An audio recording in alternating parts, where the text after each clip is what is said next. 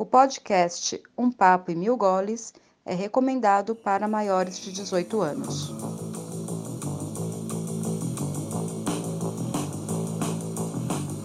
Olá, eu sou a Miriam e a minha experiência mais marcante com a Zurafa foi o Festival de Pinheiros de maio, quando o Luiz, que é meu braço direito, estava no hospital. E aí a gente juntou todos os esforços para fazer tudo dar certo para ele poder ficar tranquilo lá. Foi uma experiência incrível da equipe toda. Olá, eu sou Luiz Varinha e a minha experiência mais marcante com a Zurafa foi o Comic Hopes que rolou em dezembro passado. Eu sou um apreciador de história em quadrinhos desde que eu sou que eu era pequenininho. E ver todas aquelas feras do quadrinho lá dentro da Zurafa para mim foi um momento muito marcante. Olá, eu sou o Luiz e um dos momentos marcantes que eu tive na Zurafa foi uma festa da firma de fim de ano que tinha um casal se pegando e se pegando mesmo no bom sentido. Tava aquilo na mão, mão naquilo e teve sangue para todo lado, enfim, a gente vai explicar mais para frente. Vou dar spoiler. Olá, meu nome é Simone e um dos momentos mais marcantes para mim foi a abertura da Zurafa. Ela aconteceu em um, em um período de 30 dias em que a gente abriu a Zurafa, eu defendi meu doutorado e eu mudei de emprego. Foram 30 dias muito loucos. Este é o podcast Um Papo e Mil Goles da Cervejaria Zurafa, nossa mesa de bar virtual. Hoje vamos falar sobre quem? Nós mesmos, os Zurafas. E para acompanhar a gente nesse bate-papo, nós temos uma convidada muito especial, a Natália, que é nossa filha e também é filha adotiva da Simone e do Luiz. Então vamos nos sentar na nossa mesa de bar virtual, encher nossos copos e brindar, porque hoje vamos dar muita risada por aqui.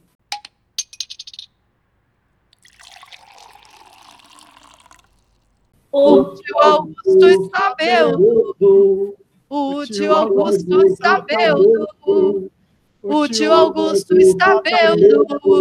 E vai. Eu vou parar com essa música já. Ah, mas por quê? Ah, olha. Cortou o barato.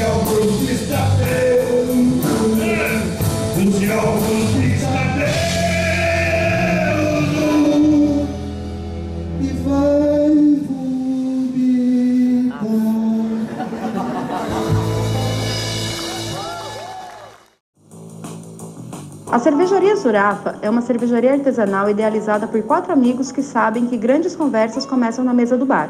Estamos em Pinheiro, São Paulo. Siga-nos no Facebook e no Instagram, Cervejaria Zurafa. Ah, se escreve Z-U-R-A-F-F-A. Estamos entregando no delivery 961795878. Venha tomar uma com a gente quando acabar o isolamento social.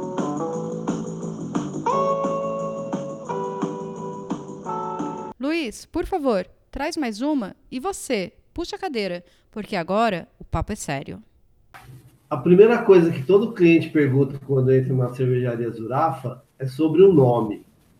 Então, para marcar o nosso 15º episódio, a primeira coisa que a gente quer saber, e essa história quem vai contar é a Simone, o que significa Zurafa e por que, que nós escolhemos esse nome. A bola está contigo, Simone. Só existe uma verdade nessa história que é. Então surgiu uma oportunidade para gente ir para a Turquia. E eu acho um absurdo você viajar para qualquer país que seja e não falar o mínimo da língua. E aí eu cheguei mó felizona no dia. Cara, acabei de vir na minha primeira aula de turco e aprendi a falar um monte de coisa. Aprendi como é cerveja, aprendi a contar um, aprendi quanto custa, obrigada, bom dia, aquelas coisas básicas. E aprendi girafa, que vem a ser girafa. E aqui estamos nós. Então agora eu vou contar a minha versão. A gente, eu tinha uma amiga que infelizmente faleceu, que era nossa agente de viagem, e ela apareceu com uma uma oferta assim para lá de, de imperdível, que era ir para passar 12 dias na Turquia por um preço módico. E aí ela, ela, ela já falou, olha, apareceu aqui uma, um pacote muito bom, eu já reservei para você e a Miriam. Então veja, veja quem, se você tem mais alguém que vai. Aí eu já liguei para a Natália, na mesma hora a Natália falou, eu vou, se, se precisar eu peço conta do trabalho, mas eu vou. Aí a minha cunhada ia também com a gente, a, a Fabiana, e eu convidei o Luiz e a Simone. Então nós fomos, fechamos, só que foi com muita antecedência. Nós compramos a, a passagem em janeiro, se eu não me engano, para a viagem em junho só. Aí a Simone disse que ela ia estudar turco. Passado três meses de, de, de, de aulas de turco, ela não conseguia falar nada. Então, Espera aí que eu estou contando a minha versão. Ela não conseguia falar nada e um dia ela falou para ele, gente, não dá para falar essa língua. Tem, tem trema no C cedilha. A única coisa que eu aprendi, além dessas coisas bobas, assim, tipo, bom dia, boa tarde, número um, tal, foi zurafa. E aí a gente perguntou, o que, o que significa zurafa, Simone? Ela falou, é girafa em turco. E aí nós começamos a rir, porque falamos, ah, vai ser de grande utilidade essa palavra para nossa viagem, né? Afinal de contas, tem um monte de girafa na Turquia, né?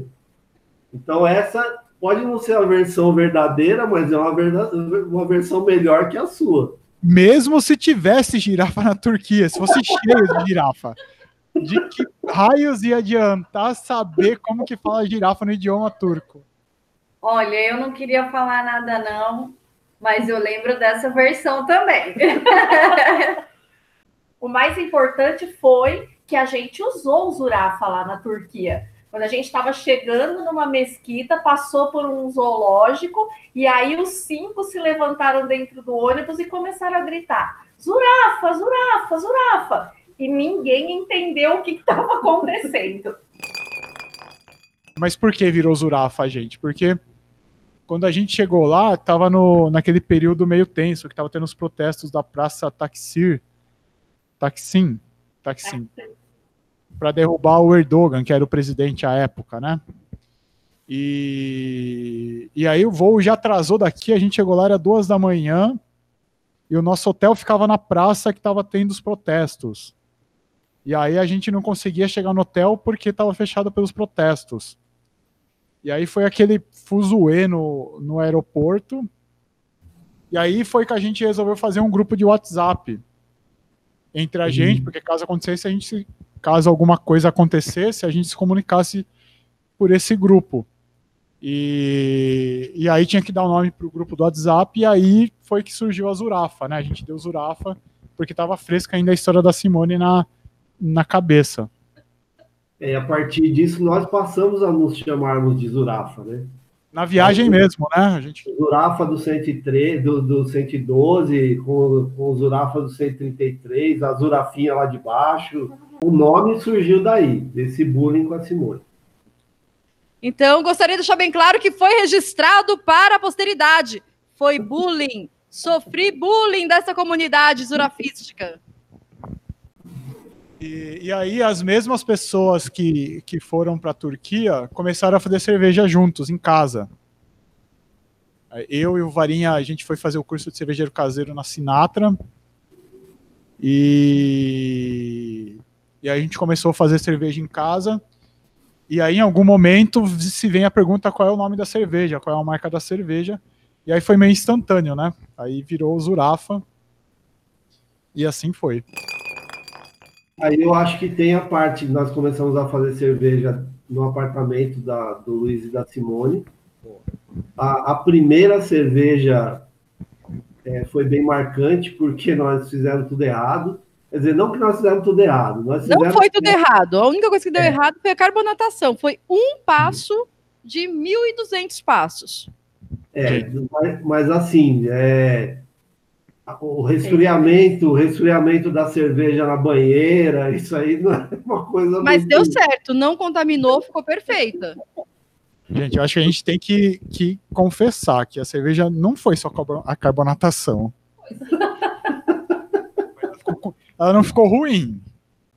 É, Com uma cerveja mais ou menos e sem gás. Os nossos amigos que nós obrigamos a tomar a cerveja disseram que, que ela ficou boa, mas também com uma arma na cabeça virtual que a gente estava colocando na cabeça dele. Ela não deu tudo errado, que nem vocês estão falando. Ela não carbonatou, ela não teve nenhum outro problema além da falta de carbonatação. Ela tinha tudo para dar errado, mas deu quase tudo certo. É, vamos Porque... combinar que a, a, o primeiro erro foi o tamanho do, do saquinho. É isso. Era para fazer 5 litros, saiu 3 e pouco. E aí a gente fazia com uma panela mesmo. a gente tinha um saco de voal, enfim, desses sacos furadinhos assim. E você coloca o, o saco dentro da panela, arruma ele nos cantos assim, coloca a água, esquenta a água, e quando a água estiver na temperatura, você joga o malte, porque aí em algum momento você tira aquele saco e o malte sai e fica só o líquido, tipo um chá. Só que o maldito do saco era pequeno e não cabia na panela. Então, você ia prender, ele ficava pequeno, sabe? Quando você vai colocar um saco de lixo no lixo e é menor, você vê que eu tenho problema aí, com a primeira cerveja. E aí teve a, a ideia mirabolante de prender com prendedor de. Foi com aqueles clipes de dinheiro. É isso, é. aqueles clipes de dinheiro. Mas a gente tentou o prendedor antes, que escapava. É. Para quem não conhece o processo de fabricação de cerveja caseira, a primeira temperatura da cerveja ela tem que ficar entre os 64 graus e os 68 graus. Então ela não pode passar de 68 nem baixar de 64. E como é que você faz esse controle na panela ali no fogão? Acende o fogo, bota o termômetro lá dentro, a hora que estiver perto do 64, você desliga, perto de 68, você desliga. Quando ela baixar perto de 64, você religa o fogo. E aí a gente colocava o termômetro dentro do saquinho, ele tinha uma temperatura. Colocava o termômetro fora do saquinho, ele tinha outra temperatura. E a do saquinho, obviamente, era menor. Então você não sabia que temperatura tava, o que, que valia. Porque a gente era curso básico de cerveja. E aí você não sabia qual era, aí a gente fazia a média. Media dentro, media fora, dividia por dois, era a temperatura. Foi assim que tudo começou. Aí, na, na parte da, do, de fazer a carbonatação, né? Não, tem primeiro o resfriamento. É, o Segura resfriamento a carbonatação aí. É, o resfriamento que foi, obviamente, na banheira do, da, da Simone e do Luiz. E aí, é, meu, só risada, né? Porque a, a, nós prendemos a, a, mangueira na torneira com a presilha e vazava mais água fora da, torne, da, da mangueira do que dentro. Então, ou seja, a, a Simone, não, deu tudo certinho. Não, Simone, não deu nada certinho. Foi, foi tudo errado. Para mim, deu tudo certo. O, o, maior problema de uma cerveja é ela estar contaminada ou ela ter algum off flavor. Ela não estava nem contaminada nem com off flavor. Para mim, estava ótimo. Isso é verdade. Carbonatação. Ah, é carbonatação. a carbonatação realmente era um problema, eu admito. Então, aí, aí depois disso, dessa primeira, que foi uma APA, né? Foi uma American Pale Ale, a gente errou sobre alguns aspectos, acertou sobre outros tal. A cerveja não ficou ruim, ficou bebível, mas ficou choca, sem, sem, sem carbonatação. Aí nós fizemos uma segunda, e aí essa sim deu certo, e a partir daí nós, nós não erramos mais nenhum. Então, e aí depois disso, aí nós, nós pegamos gosto pela coisa, né? Achamos. Aí realmente as, as cervejas começaram a ficar boas. Só um parêntese. A primeira receita tinha dado 11 garrafas. Ninguém sabe de qual tamanho. Ainda bem, porque aí foi, foram poucas para a gente beber. A segunda foram 17. E a terceira eu não anotei. Porque a gente foi melhorando também a nossa eficiência. Então, e aí a eficiência melhorou muito quando nós compramos um equipamento já um pouquinho mais sofisticado, né? Foi o Greenfather. Isso que tem até hoje aqui, né? Que a gente tem Temos aqui. até hoje, que de vez em quando a gente faz uma experiência com ele aí ainda. Exatamente. Mas aí já aí nós triplicamos a nossa, nossa capacidade. Não, duplicamos, né? Dobramos. Duplicamos? 10 para 20 daí nós partimos para a loucura de abrirmos a Zurafa. Nós, é. saímos, Nós saímos de 20 litros da Greenfather para 2 mil litros. Bom, mas aí a gente partiu para a aventura de abrir a cervejaria. E aí, de início, a gente combinou: Luiz e Simone vão para a cervejaria, Miriam e Luiz ficam no suporte. Aí a vida fez com que a coisa mudasse de rumo. Eu acabei saindo da empresa que eu trabalhava e a Simone foi aprovada no concurso. Então aí eu vim para a Zurafa e a Simone foi para a universidade. Depois de toda essa, essa história de consegue carbonatar, não consegue carbonatar, a gente conseguiu eventualmente fazer com que o produto tivesse uma certa regularidade. E aí um belo dia, um amigo, Daniel, ele ligou para mim, era tipo seis da manhã. E existe uma lei universal que fala: você só telefona para as pessoas não no horário comercial. Se for fora do, comercial, do horário comercial, é porque alguém morreu. Aí ele ligou e falou assim: caramba, seis da manhã, o que, que aconteceu? Ah, não, é que eu quero que vocês façam uma cerveja para eu entregar para o pessoal do meu trabalho agora no final de ano. Era época de Natal, né? Falei, caramba, Dan, mas não dá para fazer cerveja nesse tempo que você está pedindo. Não, dá um jeito, se vira. A gente gosta muito da Zurafa tal. E eu quero dar o, a Zurafa como presente na minha firma. Falei, ok, a gente vai se virar. Então a gente fez duas cervejas para ele. E aí nasceu a história de vamos levar a sério, vamos, vamos estudar mais, vamos se profissionalizar para abrir. Aí no ano seguinte, eu e o Luiz fizemos um curso. Enquanto isso, a gente foi né, paralelamente vendo imóvel, vendo regularização, vendo quais eram as necessidades legais para abrir a cervejaria. E aí, mas antes disso, desde, desde quando a cerveja começou a ficar boa, que a gente viu que a gente tinha jeito para coisa, a gente fala, ah, vamos abrir, vamos, vamos nisso, vamos, ah, tô descontente com o meu trabalho, tô descontente com o meu, vamos, vamos.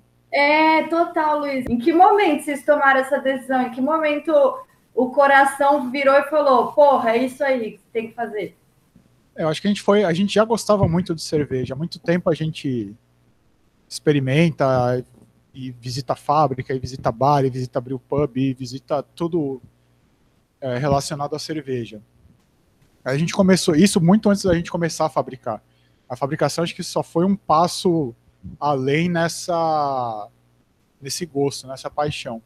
E aí sempre que tinha alguma treta no trabalho, sempre que alguém estava descontente, a gente, comentava quando a gente estava fazendo cerveja que a gente tinha que empreender em cerveja, vamos, vamos fazer cerveja para vender, vamos fazer alguma coisa mais séria, porque meu trabalho não dá, eu não aguento mais isso, eu não aguento mais aquilo. Mas aí no começo a gente estava cheio de coragem. Vamos fazer, vamos fazer, vamos fazer, mas não tinha zero dinheiro, não tinha como a gente fazer. Aí nesse, a gente foi guardando uma grana, e aí depois a gente tinha grana para fazer, mas aí faltou coragem para largar tudo e, e investir uma grana na Zurafa. Mas aí teve um momento que eu acho que foi a, uma convergência de fatores que, que foi no vai ou racha. Então acho que foi primeiro, eu tava. Eu tinha sido demitido do, do, do Itaú. Você era tão importante para o Itaú que você trabalhava no Unibanco. Não, como é que é a história? Eu fui para o Itaú, eu pedi as contas no Unibanco, fui para o Itaú BBA em setembro. Em novembro, o Unibanco não aguentou ficar sem mim, queria me ter no quadro funcionário de tudo quanto é jeito, e aí fez a fusão com o Itaú. Não, mas aí legal, acho que uma, uma coisa que tem que, que ficar, deixar bem, bem claro, assim, não, que é uma história interessante, que nós saímos da panela de 20 litros para 2.500. E esses 20 dias que demoraram para sair a cerveja, eu particularmente eu nem dormia direito, porque falava, gente, se a gente fez, fez cagada, se a gente fez alguma coisa errada né, nesses litros todos, já era. A Zurafa tinha morrido antes de nascer. Mas só para o pessoal entender, você é isso, vocês faziam em casa, e aí a Simone e o Luiz resolveram fazer o curso e decidiram que abriu a cervejaria. É, não, a gente sempre falava, sempre comentava em algum momento de abrir a cervejaria, mas a gente nunca, nunca foi para frente. Aí eu comecei a fazer um, como a gente visitava muita cervejaria, muitos bares e tal, a gente começou a fazer um plano de negócio, meio na surdina, eu e a Simone. Porque é aquilo, é aquilo que a Nath falou, descontente com uma coisa e apaixonado por outra. E aí a gente começou a fazer o plano de negócio. Em algum momento a gente aí foi um protocolo meio formal, assim, a gente marcou uma reunião com a Miriam e com o Varinha na casa deles, que a gente precisava conversar. A gente chegou com PowerPoint e tinha e aí a gente, fez, a gente fez um canvas na folha do jornal, lembra? Isso, aí a gente apresentou. Não, a gente apresentou e vocês ficaram de pensar. Isso. Aí, por algum motivo que eu desconheço, eles toparam.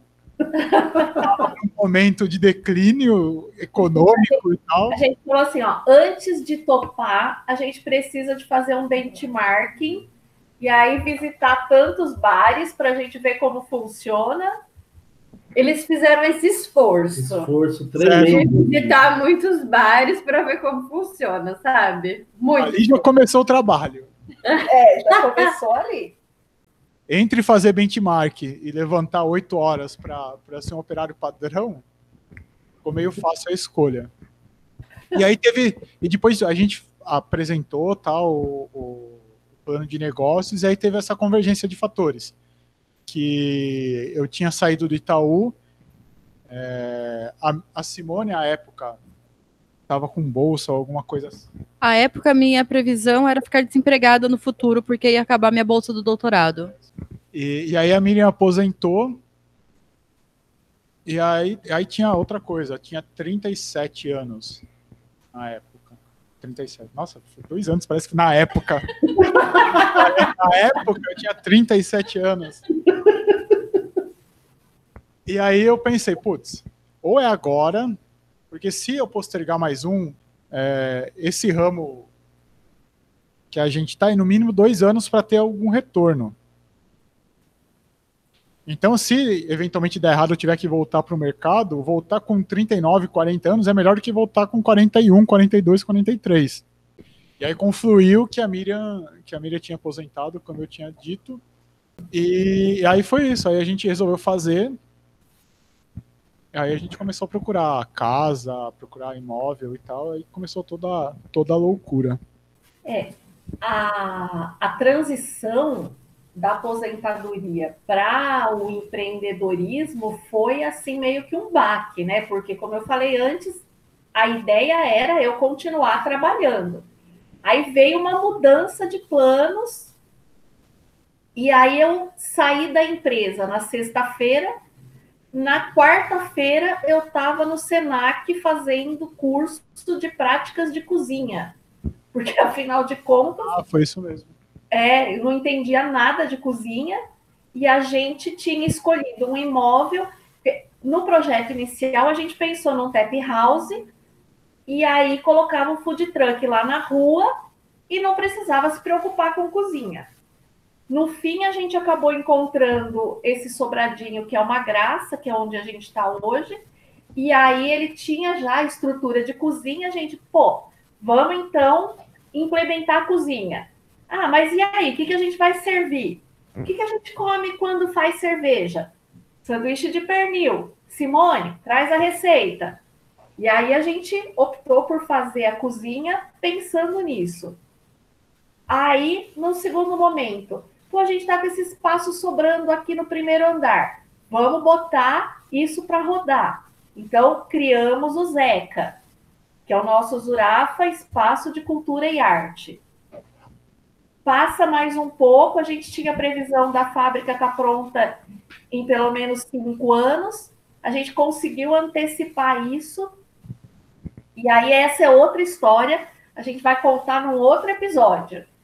Eu acho que assim, eu acompanhei o processo de vocês, né, dessa decisão. É muito engraçado, porque é isso, a gente sempre foi super unido, mas eu mudei, eu mudei para o Rio, né? Então acabei me afastando um pouco desse desse início mesmo, mas meus pais sempre davam as notícias e tudo mais.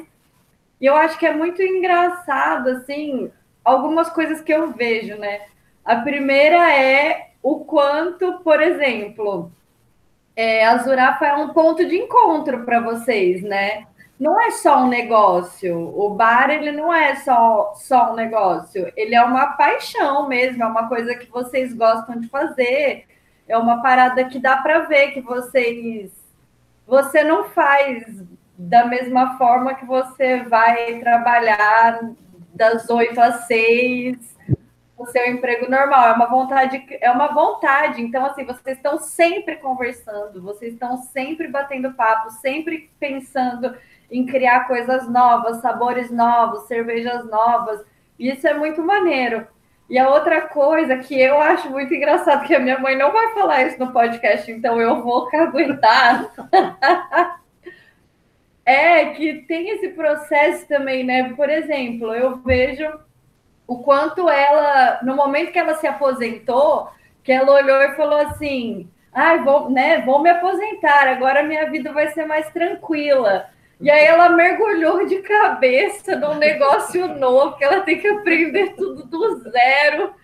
E aí corre para cá, corre para lá e faz curso. Virou a melhor amiga do Sebrae. Então, assim, para mim que acompanho, eu acompanho muito de perto, mas ao mesmo tempo de fora, é muito legal ver todos esses processos de vocês. Assim, o bar não é só o bar, não é só uma fábrica. É uma parada que movimenta, é um encontro mesmo de vocês. Nath, eu concordo plenamente com você. E uma das coisas que eu tenho muito orgulho da Zurafa é que quando a gente estava lá no nosso plano de negócios, a gente tinha alguns pilares estabelecidos e a gente segue esses pilares. Então, a, a Zurafa ela é uma boa empresa para se trabalhar, ela é uma boa empresa para se estar. E isso se reflete no, na maneira como a gente atende os clientes, na maneira como os, os clientes entendem o nosso negócio. Então, Nossa, é, o, é o tipo de coisa que não é só, sabe, aquela missão, visão e valores estampado na parede? Não, aqui é, é o dia a dia mesmo da, da cervejaria. E isso é muito legal. Ah, eu acho uma, uma história interessante da gente contar também, que foi o, quando nós resolvemos alugar esse imóvel, com todos esses planos que vocês comentaram tal, a, a gente contratou uma arquiteta, que é uma queridíssima amiga nossa, né, a Raquel, é, e aí ela, ela, resolveu fazer um briefing com a gente lá no imóvel, ela fez questão de fazer o briefing com a gente lá no imóvel. E eu me lembro que uma das coisas que nós passamos para ela foi exatamente isso, de nós falamos para ela, olha, a gente quer fazer isso aqui uma extensão da nossa casa. E isso eu sinto que é, é, é a Zurafa para nós, entendeu? Nós atendemos as pessoas na Zurafa como se estivéssemos abrindo a porta das nossas casas, né? E que sempre foram casas bastante frequentadas, tanto as nossas, a minha da Miriam e da Natália, quanto a do Luiz e da Simone. Né? A gente sempre foi agregador. E eu acho que a gente conseguiu levar isso para a Zurafa. Isso foi muito legal. E é muito bacana ver assim clientes que chegaram lá, olha, vim conhecer a cervejaria nova e que hoje são amigos da gente. Pessoas que ligam para a gente para saber se a gente está bem, se a gente está conseguindo se virar, se a gente está precisando de alguma coisa. Então, assim, é muito legal ver que, além de clientes, a gente está fazendo muitos amigos lá na Zurafa. A gente segue o, os pilares da Zurafa que a semana falou que a gente colocou no plano de negócios. E a gente segue não é porque a gente a gente decorou, é porque que nem o Varinha falou, a gente faz da Zurafa é, como se fosse a nossa casa. É a nossa casa, é mais uma casa que a gente tem, a casa em comum entre eu, a Simone, Varinha, a Miriam e a, e a Nath. E, esse, e os valores que a gente traz são os valores que a gente pra, pratica no dia a dia. Então, por isso é fácil. Só um parênteses no que o Luiz estava falando. É, em breve a gente vai ter mais dois. A gente já tem, mas a gente só vai apresentar oficialmente na semana que vem mais dois condôminos aqui dessa casa. Uma coisa que eu acho que é legal a gente registrar aqui é, são as parcerias que a gente foi desenvolvendo também, né? Então, tipo, no nosso cardápio, a gente trouxe a Flávia com os petiscos, a gente trouxe o Jorge com as coxinhas. A, a coxinha trouxe... do Jorge é um negócio maravilhoso. A gente trouxe o Edu com as pancetas. O é. pessoal, é, o pessoal do Instituto Auá. E o Edu, só uma, um parênteses, hum. ele era cliente, né? É ele, cliente. ele é cliente, ele falou assim, cara, eu faço um negócio e vou trazer para vocês experimentarem. Cara, é muito louco, assim, é, é aquela coisa, né? O marketing tem muita mania de criar coisas, né? Assim, só que às vezes as empresas pensam aquilo e, e colocam no papel, mas não colocam em prática. Ele funciona bem porque dá para ver que vocês acreditam em cada coisa que vocês colocaram no plano, sabe? Assim, o, o acreditar faz o negócio ser dinâmico, faz ele ser o que é. E isso passa para as pessoas, né? O cliente que vai lá, mesmo quando é isso, qualquer início de negócio é meio confuso. E assim, em me- mesmo nos momentos que vocês estavam com a cervejaria um pouco cheia, que o atendimento estava um pouco confuso, as pessoas percebiam que era uma que vocês estavam se esforçando, que vocês estavam no começo, que vocês estavam aprendendo e sempre rolou uma troca, uma compreensão. Isso é muito legal de ver. É, e aí a gente tem também a questão de as pessoas acreditarem na gente, né? Por exemplo, Se Vira Mulher veio para a Zurafa com uma proposta de ocupar o espaço lá em cima, mas aí acaba gerando, é, apresentar a Zurafa para um monte de gente que, se não fosse através dela, possivelmente não chegariam até a Zurafa. Então, isso também é uma troca que é muito legal. É, uma das coisas que a gente pratica, como, como a Miriam disse, tudo no nosso cardápio ou é feito por nós ou por pequenos produtores como nós, para a gente se ajudar. E, e isso acaba gerando coisas muito legais, das pessoas veem que é verdadeiro e tal, e, e acaba trazendo outras pessoas e, e divulgando mesmo. Então tem o Se Vira, tem a história muito legal do, da cachaça, que a gente não tinha cachaça, Aí na inauguração, o primo do Varinha, que tem um alambique em Pirassununga, trouxe uma cachaça de presente pra gente com um rótulo que ele fez especialmente pra Zurafa. E naquele momento a Zurafa passou a ter a cachaça da Zurafa, que é vendida até hoje. Teve o Virga, que, que já fez podcast com a gente também, que a gente começou a fazer drinks depois, a gente não tinha drinks, a gente começou a fazer depois. E o Virga foi um parceiro que é um gin, é o primeiro gin nacional, feito com cachaça. As cervejarias que nos ajudaram no começo, Cigano também. Ah, É, eu acho, é, acho que a gente tem que agradecer muito ao, ao Granner também, né? É, onde nós fizemos até o último lote das nossas cervejas, né? Deixar aqui um abração para a Fernanda e para o Elic, É, né? que nos deram muita força e são parceiraços nossos, assim. Não, mas o Elic é um, é um não, parceiro chegou no nível da que ele, ele tem uma fábrica de cerveja em Resende, que é onde a gente fez a maioria das cervejas da Zurafa até hoje. E a gente chegou no nível que a gente ia para lá e dormia na casa dele. Eu não lembro, mas eu dormi lá. Eu acordei lá. E eu lembro que ele fez um churrasco pra gente lá e eu conheci o Guerreiro, que é o, o Ah. Guerreiro, ele é corintiano e o, no- o cachorro dele é o cachorro. todo- Não é guerreiro, é Paolo. Paolo, não, é Paolo Guerreiro, né? É verdade. o, o cachorro chama Paolo, é verdade. E o Eric tem a tem a Grunner e tem um tap house aqui em Perdizes, que chama Montanha Tap House. Que aí ele traz as cervejas da Grunner e traz o, os ciganos que fazem lá com ele. A maioria é do Rio, a fábrica fica em Resende no Rio. Aí é legal porque é, ele proporciona para as pessoas daqui a oportunidade de beber cervejas que não chegam aqui em São Paulo por causa do, do imposto que tem para trazer do Rio. Então, vamos lá. O que o Zurafa fez para melhorar a sua vida? Eu não fico muito tempo na Zurafa, muita gente me vê muito pouco aqui, por motivos óbvios. Eu trabalho 60 horas por semana, que é o máximo permitido por lei. Mas o que a Zurafa me mostrou é que é possível sim fazer um negócio ético, um negócio responsável, vender cerveja boa e comida boa a preços acessíveis. Então, ah, tem lugar que eu não vou mais, que eu falo, gente, é um absurdo eles cobrarem esse tanto por uma porção de seis negocinhos, de oito negocinhos. Bom, o que a Zurafa fez para melhorar a minha vida? Ela me ensinou que eu posso viver sem bater o cartão 8 da manhã, meio-dia, uma e 18 horas. Inclusive que vai trabalhar a vida inteira, o re... em todos os momentos.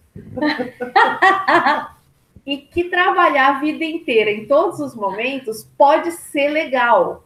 Porque, assim, da mesma forma que tem o estresse de saber se está tudo em ordem, se, tá, se não vai faltar nada, se os funcionários vão estar tá lá, se a gente vai estar tá lá, se vai ter cliente. Além de tudo isso, ainda tem aqueles momentos que a gente fica, meu, mas ainda dá para melhorar, eu ainda posso fazer isso, tem uma coisa acontecendo em tal lugar do mundo e a gente pode adaptar isso aqui para a Zurafa. Então, assim, abrir as portas do empreendedorismo, eu acredito que foi uma coisa que melhorou a minha vida.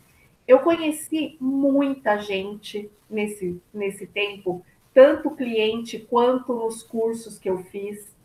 Eu passei a ter um outro olhar sobre muitas coisas. Eu passei a ter um outro olhar sobre o que é ser empresário, porque a gente é bacana, mas a gente tem que bater lá na porta do banco, pedir dinheiro emprestado, a gente tem que bater lá no banco e negociar tarifa, a gente tem que ligar para o fornecedor e ver qual é o melhor preço. Então, é, melhorou a minha vida, trazendo a oportunidade de eu sentar e assumir o meu papel de protagonista nessa história. É, antes, antes da Zurafa, eu achava que a, que a humanidade não tinha dado certo e que a humanidade era horrível.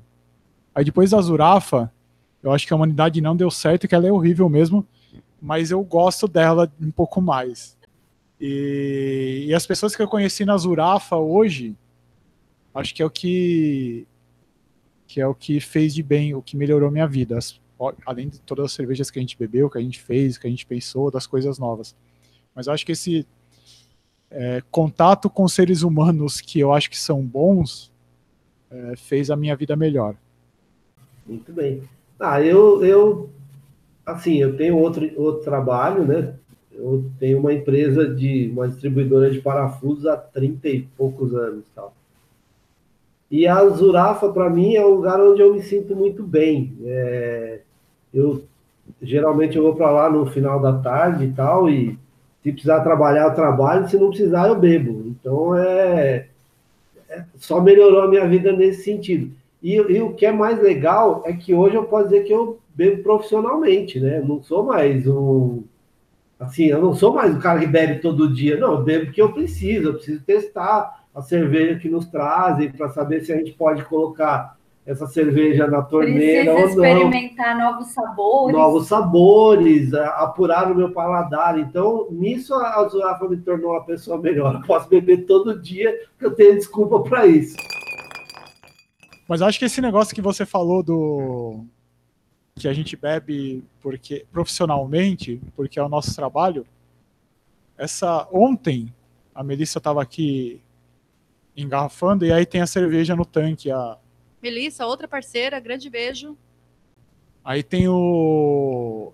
Tem a cerveja no tanque. E aí eu tirei para experimentar, era 10 e pouco. Aí eu tirei pra gente experimentar, eu falei, Melissa, só experimenta que as pessoas falam que o melhor horário para experimentar cerveja é de manhã, por causa do paladar. Aí a Simone tava aqui no andar de cima e falou: Mentira, isso é papo de cachaceiro.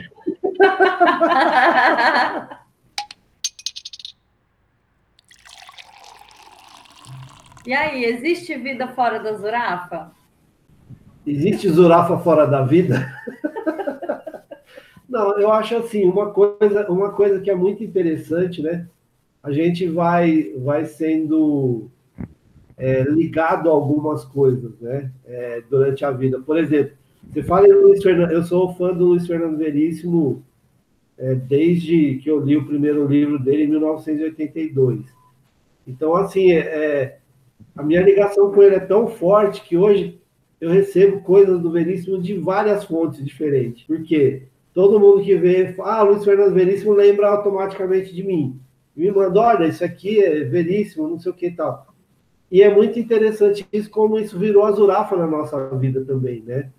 É, qualquer assunto que se relacione à cerveja, e, e o pessoal traz para dentro da Zurafa, né? Isso é, é muito legal, eu acho. Eu não lembro, em algum momento nessa nossa trajetória, estava conversando com alguém, aí essa pessoa falou, ah, mas eu quero saber da sua vida, não da Zurafa. E aí eu não sabia o que dizer, sabe? Eu tava falando, a gente tava conversando. Não, mas eu quero saber da sua vida, assim, da sua vida pessoal, não da Zurafa.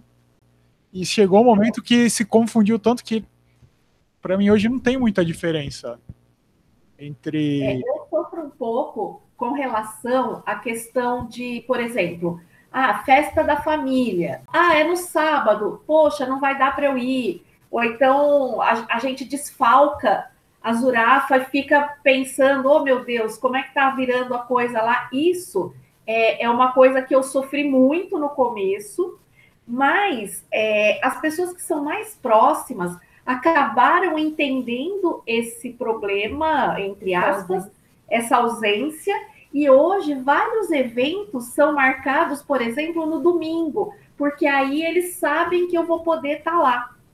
Isso é uma coisa que deixa o coração quentinho, né? Você saber que as pessoas entendem esse problema. Outra coisa. Só, é que só, um, a... só um parêntese.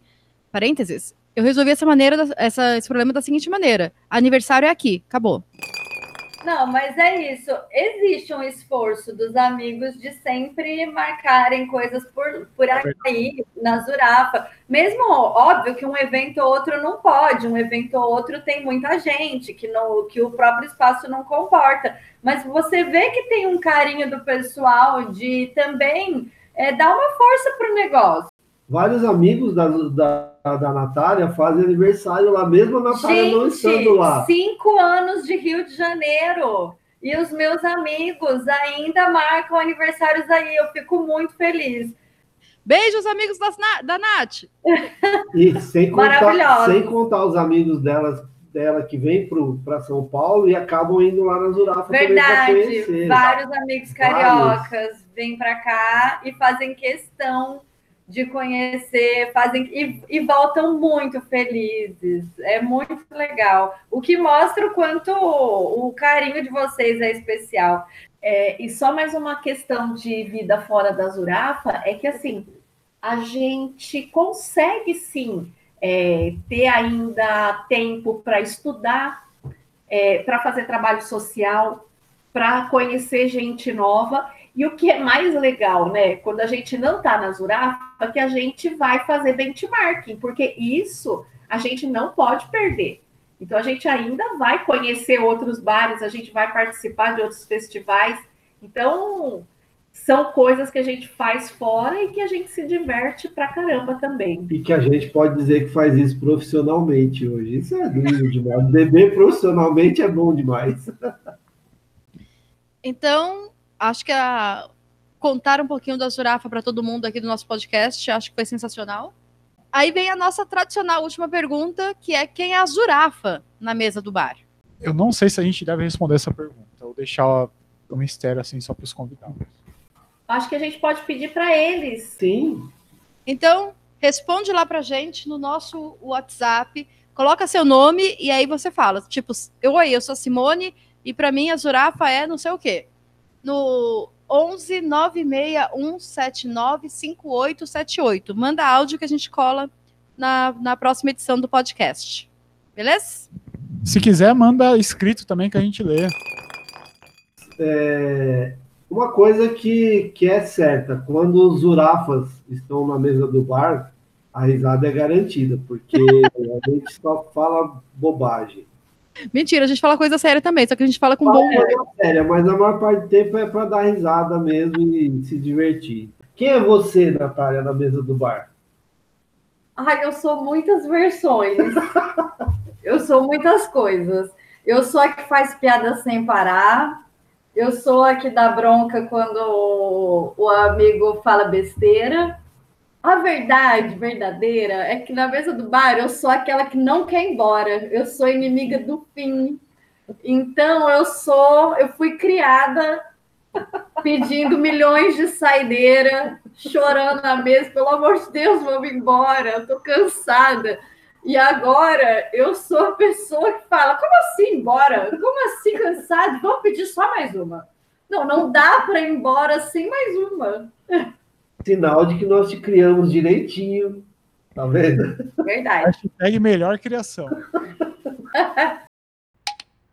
Eita, acho que eu bebi demais. Posso começar com o pior porre.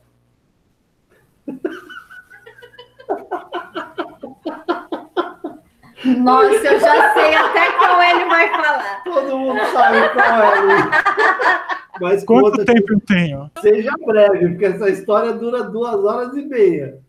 Quando eu morava em Americana. É. eu morei, eu nasci e morei em Americana até 20, 20 ou 22, sei lá, não me lembro. E aí tinha, em Americana não se tinha muita coisa, hoje ainda não tem muita coisa para fazer, enfim, na época não tinha menos ainda. E aí a gente sempre ia para Avenida Brasil. E eu tava tomando remédio. Eu tava com algum problema e tava tomando uma gripe, alguma coisa assim, tava tomando antibiótico. E não podia beber. E aí eu tava lá na Avenida Brasil com o pessoal, e estavam indo para uma festa numa fábrica abandonada que tinha relativa ali perto, né? Ali perto mesmo. E era uma festa de rock numa fábrica abandonada. E aí eu fui, comecei a beber cerveja. E aí o que eu lembro é, a festa não tinha ninguém. E para não estragar a cerveja, eles começaram a dar cerveja de graça. E a época que era boêmia, que a boêmia era boa. Eles começaram a dar cerveja e eu fiquei alucinado, porque eu nunca tinha tido cerveja de graça. E aí eu fazia pirâmides assim, eu cruzava os braços e ia colocando sete cervejas, depois seis, depois cinco, até chegar em uma que eu segurava com o queixo e vinha bebendo outra assim. E obviamente não, não ia dar certo. E eu derrubei uma hora essas latas. E eu derrubei essas latas em cima do, do Xuxa, que era um- uma pessoa que vendia droga. E aí eu tava com a cerveja assim aberta bebendo e as 22 cervejas tentando segurar. Aí caiu a primeira cerveja assim da, da pirâmide de cerveja. Aí quando eu fui pegar, eu virei a cerveja que eu tava bebendo e caiu no Xuxa. E aí eu não lembro de mais nada. Aí corta para eu acordando no outro dia, 8 da manhã, na festa ainda, na fábrica abandonada, sentado numa poça d'água, porque choveu à noite. De alguma maneira eu fui parar para fora, com dois seguranças me olhando feio. Aí eu acordei sem saber onde eu tava e sem Sem cinto. E o cinto era do meu pai, então eu tava, fiquei muito nervoso, porque eu ia chegar em casa, eu ia chegar em casa, sei lá que hora da manhã do outro dia, e sem o cinto do meu pai.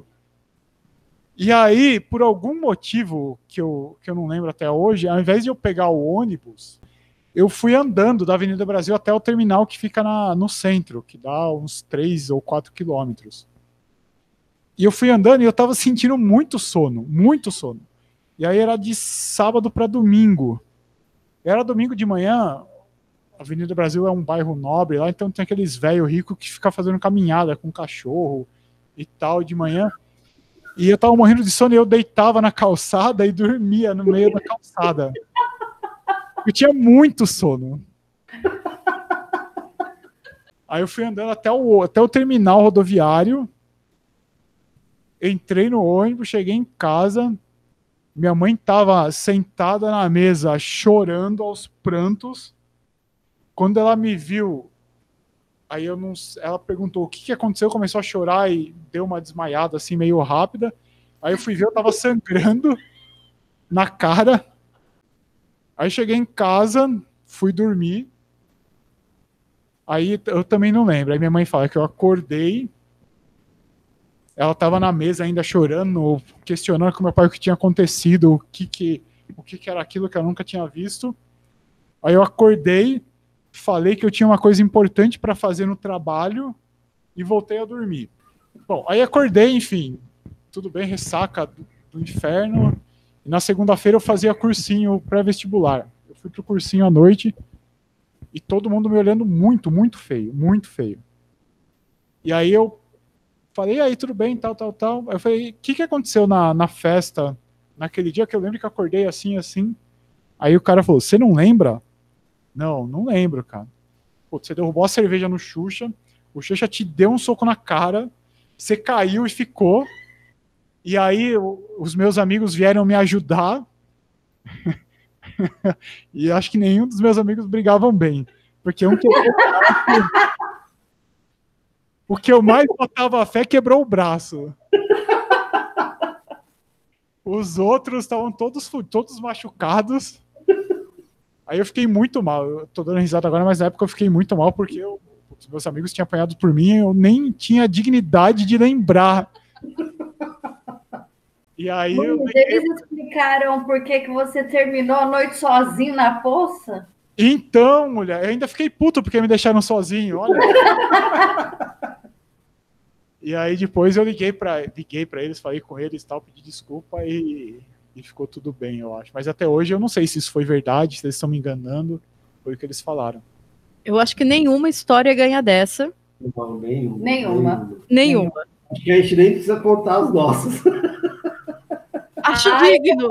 Minha. Eu vou contar a minha. Tá, Mas se alguém vê um cinto de couro marrom com cinco furos e aquela fivela que abre assim, tem um dentinho, sabe? Quando você abre assim, ela solta. É do meu pai. O pior porre foi o do último aniversário do Luiz. O pior, pra mim, o pior porra é o que ela lembra por último. Quando Zurafas Unidos tomam 24 garrafas de cerveja em um almoço e aí eu apago.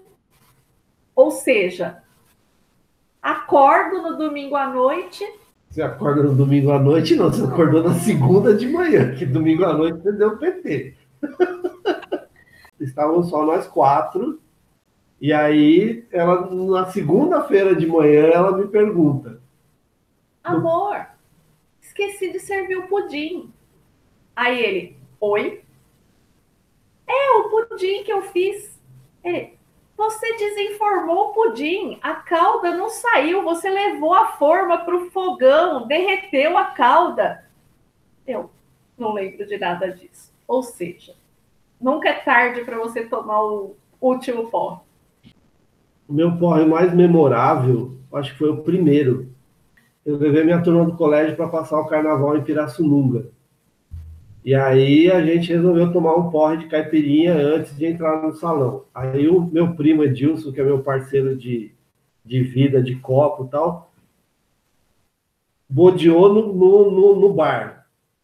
Aí nós levamos, nós- eu, eu, eu e um outro amigo levamos ele arrastado para casa, assim, meio que no, no- nas costas mesmo e tal, porque ele deu PT, ele deu.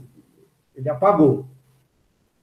Aí eu me lembro da minha avó, ele morava com a minha avó, ele dormia é, no- no- na mesma casa que a minha avó, e eu levei ele para lá, e minha avó começou a chorar, vocês, o que, que vocês fizeram com ele, não sei o que, tal, tal. Aí eu falei, não, relaxa, avó, ele amanhã ele tá bem tal, né? Abracei, beijei minha avó, e minha avó chorando assim, eu falei, não, vó, fica tranquila, amanhã tá tudo certo tal. Dali eu não lembro mais nada. Eu acordei no outro dia, eu tava num, numa sala branca, um teto branco, parede branca, eu não sabia onde eu tava. Eu achei que eu tinha morrido. Eu falei, isso aqui é o céu. Não. Aí eu olhei para o lado, tinha um amigo meu dormindo assim, porque a gente era carnaval, todo mundo dormindo no mesmo quarto e tal. E aí eu vi que eu não tinha morrido, então tá, achei que tinha morrido todo mundo. Mas o interessante é que o pessoal diz que eu subi a rua da casa da minha avó até o salão, chutando todas as latas de lixo que tinha no caminho e cantando: comprei uma panela de pressão, só para ver se eu cozinho mais depressa. Carnaval, né? Carnaval, amores. Se, se tem uma história que é verdade, é essa. Aí, aí dizem que eu cheguei no salão, comprei ingresso, entrei no salão e apaguei. Só que até então eu já tinha pagado lá atrás. Me levaram no hospital, menor de idade. Gente, por favor, não bebam antes dos 18 anos. Menor de idade. Aí no hospital não quiseram me atender porque eu, eu era menor de idade. Me lev- Foram na casa do farmacêutico, acordar o cara três horas da manhã para o cara me dar, aplicar uma injeção de glicose. Eu sei que foi um. Foi um. Aue. Um, um Aue. E eu só me lembro, deu, a última coisa que eu me lembro de eu abraçar minha avó e falar: calma, que amanhã vai estar tudo bem. Vai, Simone, sua, sua vez. Cara, eu tenho a alegria de ter muitos porres homéricos na minha vida. Um deles, aqui na Zurafa, no último pré-natal. Mas eu vou deixar esse daqui, um que eu tive uma vitória. Que eu tava tão bêbada, tão bêbada, tão bêbada, que tinha um tapetinho de Guinness, desses de secar o, o, o copo de chopp na hora que ele sai. E eu fiquei apaixonada pelo tapetinho. E era uma época que, tipo, viajar para fora do país estava completamente fora dos meus planos e possibilidades financeiras. Era uma época tipo hoje.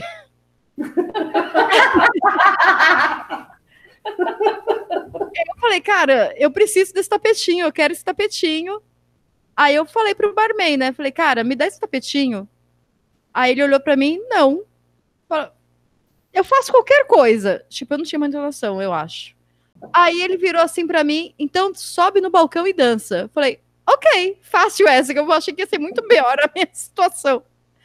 Aí eu subi, dancei, ganhei o tapetinho, tá lá em casa no hack da TV até hoje. Nunca serviu pro. Nunca mais foi utilizado pro seu fim original, mas tá lá. Né? Lembranças da, das batalhas de bêbados por aí. Eu, assim, como, né, como qualquer jovem, eu aproveitei a época da faculdade para fazer todas as besteiras com relação à bebida que eu podia fazer. Mas eu acho que o pior de todos foi uma vez que eu era virada cultural aqui em São Paulo. E aí a gente resolveu fazer um esquenta. Ah, vamos fazer um esquenta antes do show. E aí todo mundo foi para casa do amigo, bebeu, bebeu umas biritas e resolveu ir para o show. A minha memória é entrar no metrô. Entrei no metrô. E a minha próxima memória foi estar andando no centro de São Paulo com um amigo só. Quer dizer, eu entrei no metrô em um grupo de pelo menos umas 15 pessoas e estava andando pelo centro de São Paulo na virada cultural com uma pessoa só. E aí, nisso eu já fiquei um pouco desconfiada. E a gente estava indo para o show do Cordel do Fogo Encantado. E eu falando, mas cadê o show? Cadê o show? Cadê o show? E o meu amigo, Natália, a gente está indo para casa. E eu olhei e falei, não estou entendendo isso, cadê o show? Sei que a gente chegou no metrô, e aí no metrô ele me sentou num banquinho e falou assim: Natália, é o seguinte, você bebeu muito, você passou mal, você foi para o hospital, tomou glicose. Uma senhora que estava na cama do seu lado falou para você: Ai, que gracinha, olha, ela parece uma bonequinha. Enquanto você tomava glicose, e agora eu estou te levando para casa para você descansar. E eu tinha certeza que ele estava mentindo. Falei, que, que absurdo! E aí tem um detalhe muito bom. Na época, o meu amigo trabalhava na Folha de São Paulo. Folha de São Paulo, você jamais saberá que amigo é esse. E aí ele resolveu me levar para o hospital no carro da Folha. E eu vomitei no carro da Folha de São Paulo. E eu só acreditei que o meu amigo estava falando a verdade. Quando ele levantou, era é, junho, né? A virada cultural normalmente acontece, acontece em junho e tá frio, então eu tava com uma blusa de manga comprida. E ele falou, Natália, pelo amor de Deus, é verdade que eu tô falando. E aí ele pegou a manga comprida e levantou. E aí tinha o esparadrapo, o curativo da glicose. Eu só acreditei nele. Incrível. Porque eu vi o curativo, porque senão eu não teria visto. Mas assim, gente, não façam isso, não cheguem a esse ponto. Porque esse ponto é horroroso. Por isso que na Zurafa o lema é beba menos e beba melhor. Mestre cervejeiro, o que você recomenda? Nesse episódio, obviamente, como é sobre a Zurafa, eu não poderia deixar de indicar uma cerveja nossa. E a cerveja dessa vez, é, a gente tem um projeto que chama Zurafa Lab, que são cervejas que a gente faz uma vez só e acabou, a gente não faz mais. A última que a gente fez é uma Brown Ale, é uma base de Brown Ale. Brown Ale é um estilo inglês que vai malte caramelizado. Ela também fica com gosto é, mais caramelado por causa do processo de malteação do, da cevada. Mas essa tem uma coisa especial, porque a gente acrescentou uma dose grande de nível de cacau.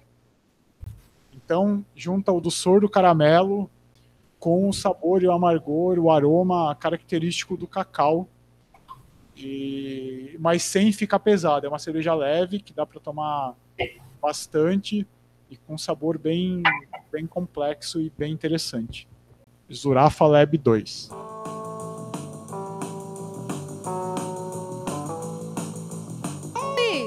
libera a saideira aí, vai!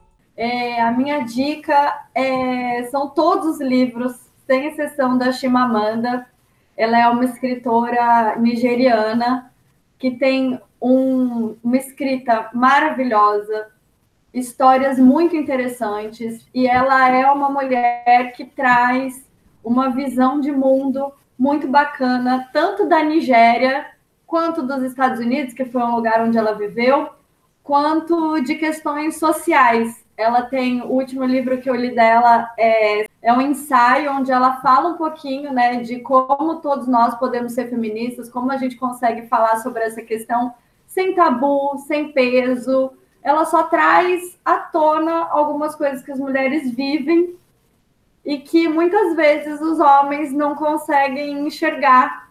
Então, abram seu coração para essa leitura, venham conhecer Chimamanda, maravilhosa. Pega pelo menos um americaná, pega um hibisco roxo, que vai ser uma história maneira e no fundo, no fundo, você vai refletir.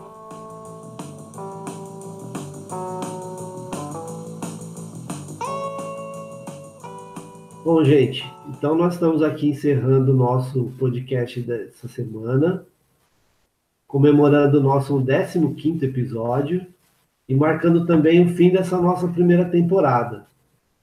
Então agradecemos todos que estiveram conosco todos nesses 15 episódios. Agradecemos todo o carinho que a gente sempre recebe dos nossos clientes, dos nossos amigos, e convidando vocês também para estar, estarem conosco na próxima temporada, que começa em breve. Aguardem. É isso aí. E fiquem em casa, se protejam, que logo, logo usem máscara, que logo, logo nós estaremos juntos na Zurafa, tomando aquela cerveja boa, aquela cerveja esperta, todo mundo com segurança e saúde. E sem porre. E sem porre. Não, é, sem porre, sem porre. Porre não é legal. Então, saúde, pessoal. Um brinde. Saúde, aí! Xerefé! Xerefé! Fiquei preocupado porque a Simone brindou e não bebeu. Ó, Tá ó. ruim pra tu, Luiz. Vai ficar ruim pra Saiba tu. que isso afeta não só você.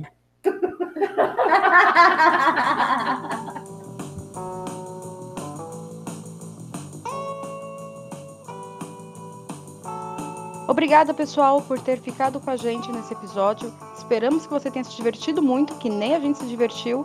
E na semana que vem a gente volta às 19 horas. Tchau, tchau.